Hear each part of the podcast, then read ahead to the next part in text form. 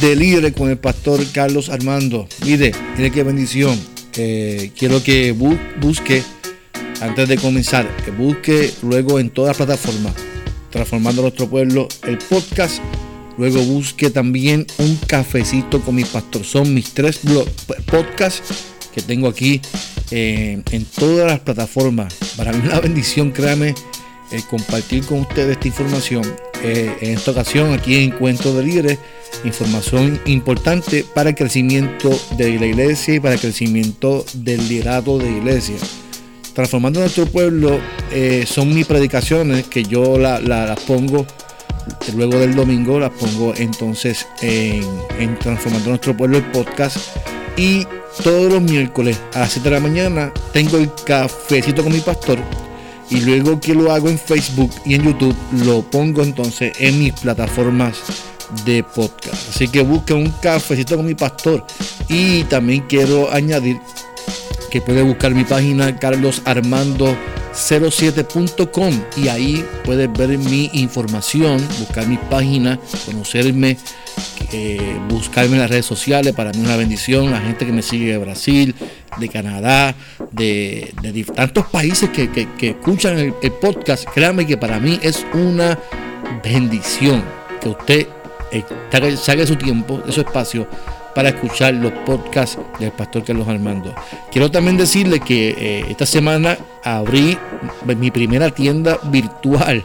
Así que estoy haciendo unas gorras con diseños eh, cristianos y de mi, de mi país de Puerto Rico. Eh, así que puede buscar en la página Carlos Armando 07 y ahí entonces puede encontrar la tienda virtual del pastor Carlos Armando y puede comprar su gorra y participar de, lo que ahí hacemos en la página. Ahora, ahora, bien, vamos a hablar del tema de hoy, porque no vamos a hablar de lo que yo hago, sino del tema del encuentro de líderes. Hoy quiero hablar eh, del liderazgo transformacional. Pero quiero hablar de ese liderazgo transformacional, que es un liderazgo que transforma, del pensamiento creativo en el liderazgo.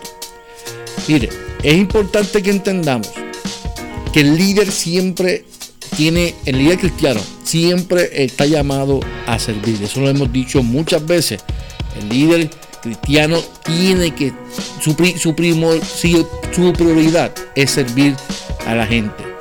El liderazgo, entonces, es la capacidad de transformar la visión en realidad. El liderazgo, el líder, tiene esa capacidad de transformar lo que es la visión, lo que es lo que se quiere hacer en realidad. Mucha gente se queda en la visión de cómo lo vamos a hacer, pero el líder, el que ejerce ese liderazgo, eh, lo transforma en realidad, o sea, lo hace, uno hace un plan de trabajo y ese plan se logra porque hay un líder que transforma la visión en realidad. Nosotros tenemos un Dios que es creativo. Uno mira la creación, desde el principio Dios está creando. Y uno de los atributos de Dios es eso, que es un Dios creativo. Su espíritu es un espíritu que es creativo también. Nosotros somos el ejemplo del espíritu y poseemos la capacidad también de ser creativos como Dios. Y esa, esa capacidad es un don que Dios nos da, es una cualidad que nos habilita y nos da el poder para crear cosas. O sea, Dios no nos creó para que nos quedáramos cuadrados. Dios nos creó para que también creáramos cosas, ¿verdad? Eh, y es importante que lo entendamos de esa manera porque nuestro Dios es un Dios creativo. Y mire, los retos de hoy en día van, muchas veces más allá de la lógica y tradición. ¿Por qué? me explico esto. Muchas de las iglesias quieren innovar y quieren hacer cosas nuevas. Y yo quiero decirte algo, lo que tú haces nuevo hoy, ya mañana se convierte en tradición. Estarás 5, 10 años haciendo lo mismo. Y, hace tiempo que los tiempos van cambiando y nosotros todavía estamos intentando de, eh, implementar cosas que ya hace tiempo eh, pasaron o ya no funcionan en las iglesias. Hay que ser creativos, hay que innovar en la iglesia. Todavía hay iglesias en Puerto Rico que están intentando poner proyectores para que la gente pueda leer en la pantalla los cánticos.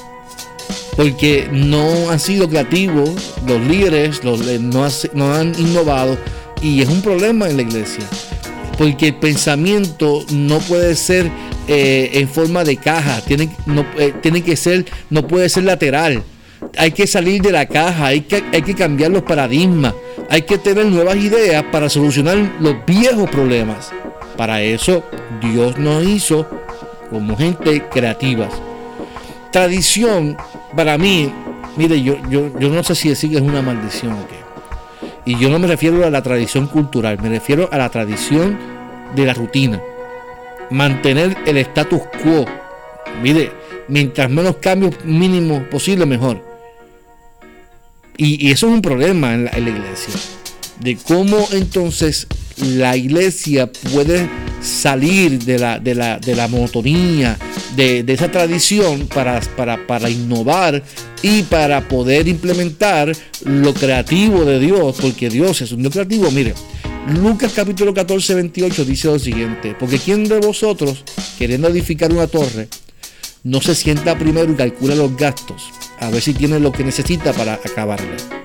No sea que después que haya puesto el cimiento y no pueda acabarla, todo lo que lo vean comiencen a hacer burla de él, diciendo, este hombre comenzó a edificar y no pudo acabar.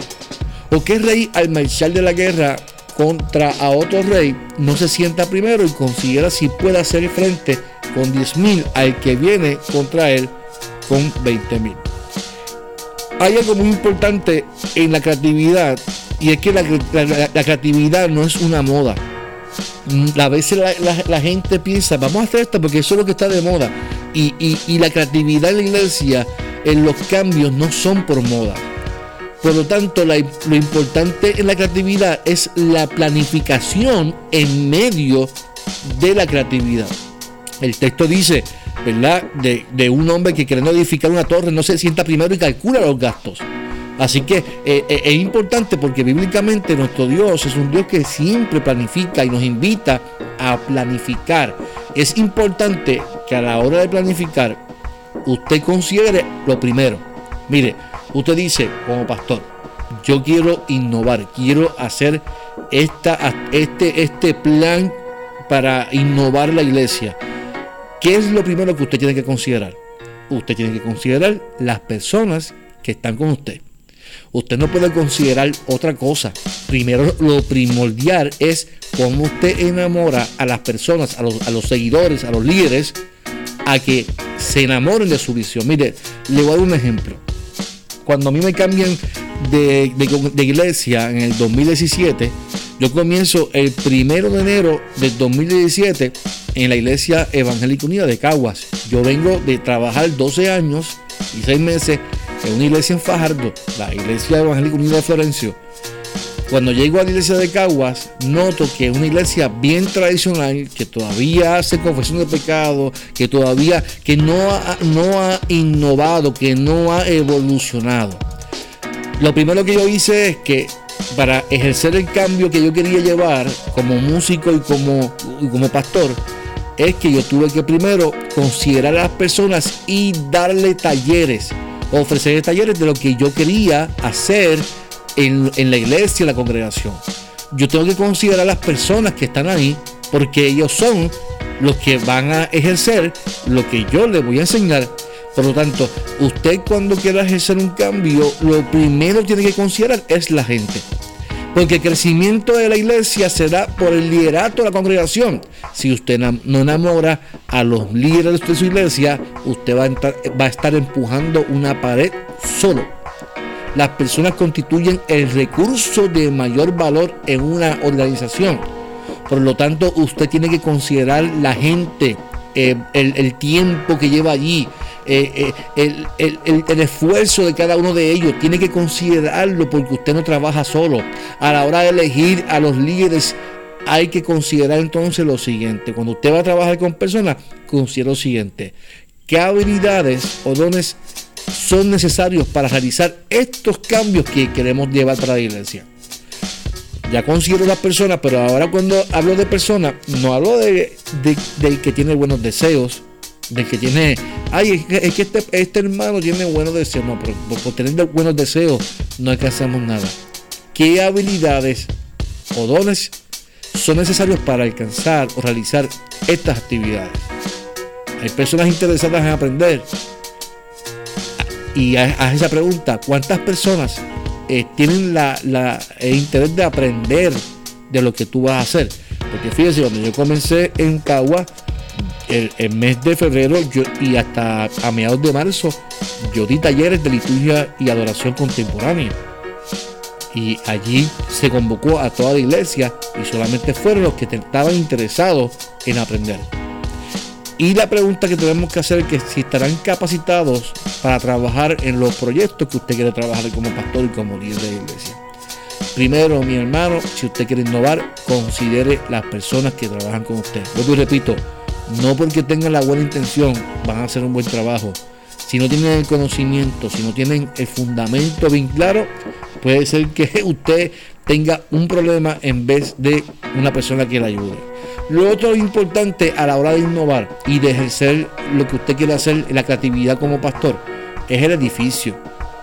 ¿Qué clase, qué clase de edificio y con cuánto espacio será necesario para realizar las actividades que quiero hacer? ¿Cuál es el estado del edificio? Antes de realizar cualquier proyecto, primero usted tiene que habilitar eh, eh, y ambientalizar el edificio. Por ejemplo, usted quiere que en su iglesia haya más jóvenes. Usted quiere trabajar para alcanzar jóvenes. Usted primero tiene que capacitar, pensar, reflexionar. Yo tengo un edificio donde yo pueda meter tantos jóvenes. Yo tengo un salón para ofrecerle a ellos. Ese salón está atemperado para jóvenes o simplemente es un salón que, lo van a dar ahí eh, sin, sin prepararlo pues usted primero dice, eh, yo quiero, hay que hacer jóvenes, este es el salón que le quiero dar, pues vamos a temperar, vamos a pintarlos, vamos a, ponerle sillas, vamos a hacer un altar eh, con, contemporáneo para jóvenes, vamos a ponerle luces, vamos a ponerle esto, para que se sienta atemperado a la juventud que usted quiere hacer. Y así de igual manera a la iglesia, si usted quiere en la iglesia renovar el altar, pues usted primero capacita a la gente, lleva a la gente a lo que usted quiere y luego capacita el edificio para lo que usted desea hacer porque usted también tiene que pensar, ¿verdad? Después que pensamos en la gente, pensamos en el edificio, pensamos en el equipo. Realmente yo tengo el equipo para, para lo que yo quiero hacer. ¿Qué equipo se necesita y será fácil tener para yo poder hacer lo que quiero. Por ejemplo, mire, por ejemplo, algo tan sencillo. El equipo de sonido que yo tengo se daña, se, daña a, cada rato. Los micrófonos no sirven. El acústico del templo es bueno. ¿Cómo yo transmito en las redes sociales para que la gente se edifique en vez de estar eh, oyendo algo que no se escucha bien? Por ejemplo, ah, usted quiere impactar en la educación cristiana los salones de la escuela bíblica, ¿cómo están? ¿Están, están preparados, temperados a estos tiempos? ¿O usted simplemente tiene un salón con los niños ahí sin, sin saber que ya los niños no aprenden de la misma forma que aprendían antes? El equipo de evangelización, ¿qué equipo usted tiene de evangelización? ¿O usted piensa que es tener dos bocinas y ya y vamos a predicar ahí a, a, a Juancho Matapuerco? No, hermano. No, perdone que se lo diga así, pero no. Tenemos que tener el equipo necesario para poder alcanzar lo que tenemos. El equipo de tanta física. Eh, mire, esto conlleva una planificación creativa, pero tenemos que considerar las personas, considerar el edificio y considerar el equipo. Además del equipo, mire, por ejemplo, hay que considerar también los materiales que tenemos para los cambios. Por ejemplo, ¿qué clase, por ejemplo, ¿qué clase de materiales se necesitan y qué cantidad? La adquisición de materiales y su distribución requiere tiempo, pues claro que sí.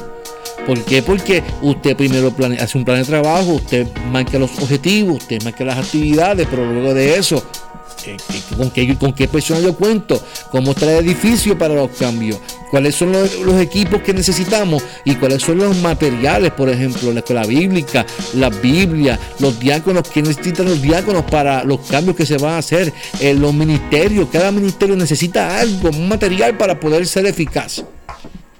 Si usted quiere ser eficaz en su trabajo, pues tiene que, cada, cada ministerio tiene que, tiene que tener los materiales suficientes para implementar el cambio. Por ejemplo, cuando yo vengo a, Caguas, eh, es un cambio de adoración, de liturgia que yo estoy haciendo. Por lo tanto, yo, necesitaba un equipo nuevo de sonido. Yo necesitaba eh, instrumentos, necesitaba soñar con la gente y que se escuchara bonito, y verdad que la gente entendiera lo importante del ensayo. Había que ambientalizar entonces el altar, eh, el púlpito, todo eso fue un proceso de capacitación, de saber con qué yo cuento y con qué no, para entonces soñar y aspirar con la iglesia. ¿Sabes qué pasó? Que este año, yo llevo tres años apenas y este año una persona de la iglesia dijo, pastor, vamos a invertir en el sonido, yo voy a, pagarlo todo. Mire, compró micrófono, compró bocina, compró. ¿Quién invirtió esa persona? Dos mil y, pico de dólares en sonido. Y eso ocurre cuando tú sueñas y compartes tus sueños con otras personas y esas personas se atreven a soñar contigo y participar de esos sueños para invertir en los materiales. Este año, la pandemia, yo teníamos solamente una cámara, eh, una cámara webcam para transmitir en Facebook. no se veía tan bien, pero se escuchaba bien porque se salía del equipo de sonido. El, sonido sí salía bien en las redes sociales, pero la cámara no tan buena. Las dos hermanas se empoderaron del sueño y de la visión y compraron una tronco de cámara para que se, no pastor, se tiene que ver mejor. Y, y mire, y eso, y ahí están los materiales de evangelismo. Y ahí están, ahí están para poder evangelizar e impactar a las personas. Luego entonces cuando uno considera las personas, considera el edificio, considera el equipo, considera los materiales, considera también el tiempo. ¿Cuánto tiempo se necesitará para llevar a cabo la preparación de los proyectos y actividades? Usted cuando usted planifica qué tiempo, y ahora con esto del COVID, todo esto nos, nos ha, transformado, créame, qué prioridades de este proyecto, ¿verdad? Se, lleva a cabo. A base de todo se, va, se basa en el tiempo. Usted planifique las cosas bien, haga un buen proyecto con la gente y utilice el tiempo, pero también el tiempo se basa también en el dinero, presupuesto. ¿Cuánto tengo para los cambios que quiero llevar? Cuánto dinero necesitamos para llevar a cabo cada uno de los proyectos y actividades que quiero hacer, los cambios. El dinero que se necesita lo determinará la, calidad, escuche bien, la calidad y cantidad de actividades. Te voy a poner el ejemplo. Cuando este joven de mi iglesia me dice, pastor, quiero regalarle el micrófono. Cuando fuimos a comprarlo, el muchacho le dice al vendedor, no, mire, no me, no me enseñes ese micrófono. escuche bien, esto es para la iglesia. Por lo tanto, usted me va a buscar el mejor micrófono que usted tenga, porque esto es para, para mi Dios. Eso se llama calidad. Y usted si quiere algo con calidad, pues tiene que presupuestarlo y tiene que invertir en algo bueno para la iglesia, porque yo soy lo que pienso que Dios se merece lo mejor. Y por último, por último, hay que trabajar con el no se puede de los hermanos. Hay gente que siempre te va a decir, pastor, eso no se va a poder hacer, esto es imposible. Y nosotros creemos en un Dios que provee. Hay que, hay que usar bien los recursos, porque si usted usa bien los recursos que Dios te da, la gente se va a enamorar y se contagia y comienza a bendecirte. Hay que hacer actividades sin explotar a las personas. Haga actividades, pero no explote a las personas. Me refiero, eh, haga actividades, pero no explote financieramente a las mismas personas que te están dando. Así que eso es muy importante porque entonces son la gente que se te van a quitar y se van a quemar. Porque yo creo que sí se puede hacer en el nombre del Señor. Por último, por último, todo esto que estoy hablando se basa en planificación cuando hablamos de la creatividad de Dios. Porque el pensamiento creativo hay que ejecutarlo bien hecho. No es que yo creo que esto es la moda y lo voy a hacer. La creatividad es una facultad de nuestra imaginación que Dios quiere que utilicemos y se hace con toda responsabilidad y planificación. Por eso le hablé de la, primeramente de la planificación la creatividad. Ahora te voy a hablar del pensamiento creativo. El pensamiento creativo es la habilidad para inventar ideas originales para cumplir las metas. Esto significa que yo no me voy a copiar de la iglesia tal. Porque no necesariamente lo que funciona en la iglesia de, Honduras o Estados Unidos o Alemania me va a funcionar aquí en Puerto Rico. Por lo tanto, yo tengo que orar al Señor, conocer mi gente, conocer mi cultura y poder entonces innovar en algo original de mi iglesia. Se nutre, porque todo esto se nutre de nuestra imaginación. Sueñe, ore el Señor. Y tiene que ser dada por Dios y Él espera que lo utilicemos para su gloria y honra. ¿Por qué no somos mejores en pensar? Hago esta pregunta y con esto voy cerrando. Mire, porque no nos gustan los cambios. Hay una pereza. Nos acostumbramos a los métodos. Nos gusta quedarnos ahí en, no se puede. Es más fácil yo hacer lo mismo todos los años que cambiar y capacitar a las personas. Y a veces por no querer luchar con los hermanos, porque se ponen medio chabones y que, no, porque a veces por no, por no luchar. A veces también no somos mejores en empezar por una teología equivocada acerca de la guía divina de parte de Dios. Esperar que Dios nos dé una revelación divina y que Dios espera que utilicemos estas facultades mentales que Él te dio. Y eso es, vamos a orar porque en algún momento Dios nos va a dar ese momento y nos va a dar esa revelación. A veces reprendemos las facultades creativas. La tradición nos dice que, que, a veces demonizamos eh, eh, esta, esta, creatividad que Dios nos da y a veces decimos, no, eso, eso no es de Dios. ¿Por qué no es de Dios si Dios nos hizo creativos? Porque nos, moldeamos a lo que ya hemos experimentado y a la forma de hacerlo. Y eso no está bien. El mismo Pablo Romano dice, no se acostumbren a este siglo, porque ustedes tienen que renovar su, manera de pensar, porque si cambia su manera de pensar, cambia su manera de vivir. Así que lo importante es atrevernos a hacer cambios para, para beneficio. Para beneficio. Uno de los retos de un líder, dijimos hace una semana, es trabajar en equipo. Y eso, eso es una locura.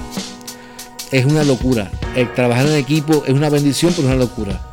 Y hay alguien que dijo, Albert Einstein, locura es hacer lo mismo una y otra vez, esperando tener resultados diferentes. Y yo creo que Einstein se copió de Romanos 12, que es el texto que mencioné, que dice, hermanos, os ruego que por la misericordia de Dios, que presentéis vuestros cuerpos en sacrificio vivo, santo, agradable a Dios, que es vuestro culto racional. No os conforméis a este siglo, sino transformaos por medio de la renovación de vuestro entendimiento, para que comprobéis cuál sea la buena voluntad de Dios, agradable y perfecta. Si usted quiere hacer o conocer la voluntad de Dios en su ministerio, pues no se puede moldear a este siglo. Tiene que transformar su mente. Así que para tú poder cambiar en tu iglesia algo, para que tu, iglesia pueda innovar y, llevar a cabo unos planes que Dios quiere para tu iglesia, yo te, yo te voy a hacer una invitación y con esto cerro. Comienza contigo. Comienza contigo. Antes de, sé tú el líder que cambia primero. Comienza por manejar tus propios pensamientos, sentimientos, emociones y sueños. Al comenzar a hacerlo, esto nos hace capaz de establecer la ruta de tu propia vida y de la grandeza de tu liderazgo. Cuando tú comienzas a hacer transformaciones en tu vida, permitir a Dios que comience a ser creativo contigo, la gente te va a respetar y va a dar también apertura a los cambios para la iglesia. Pero para eso hay que hacer primeramente, yo te voy a dar tres herramientas. Introspección. Hazte introspección es analizar tu vida. Cómo tú quieres hacer los cambios, pero, primero, cuál es tu testimonio, cómo tú has llevado la iglesia, cómo tú te, preparas, cómo tú te planificas, que la gente no entienda que esto es una locura de que a ti te dio un arrebato y, que quieras hacerlo así en un momento. No, no, las cosas se hacen con planificación, con iglesia, tú preparas a la gente primero. Para eso tú haces una introspección, para ver cómo tú estás primero emocionalmente, tu salud emocional, tu salud física. Haz una bitácora diaria algo, que yo aprendí como trabajador social es escribir constantemente. Escriba diariamente los planes, sueñe, escriba, dibuje, planifique. Sobre todas las cosas, ore al Señor. Ore al Señor para que Dios te dé esa lluvia de pensamiento, de ideas. Tenemos que salir de nuestras zonas cómodas, mis amados. La forma de cómo hacer las cosas pueden cambiar. Claro que sí, yo creo que sí. Yo, yo he visto eso en mi diseño de pastor, he visto cómo Dios me ha llevado de un lugar a otro y cómo Dios se ha movido y, se, ha, podido renovar la liturgia y el culto y la iglesia y todo. Y la gente sigue entusiasmada y he tenido que pastorear al que se opone y ahora está enamorado de la visión porque la entiende, porque se capacitó, se instruyó primero. Y, la, y, eso, eso se puede hacer la forma de cómo se hacen las cosas pueden cambiar, la gente las va a aceptar, te va a respetar. De una idea pueden salir múltiples actividades y eso se hace con la gente, con, tu equipo de trabajo.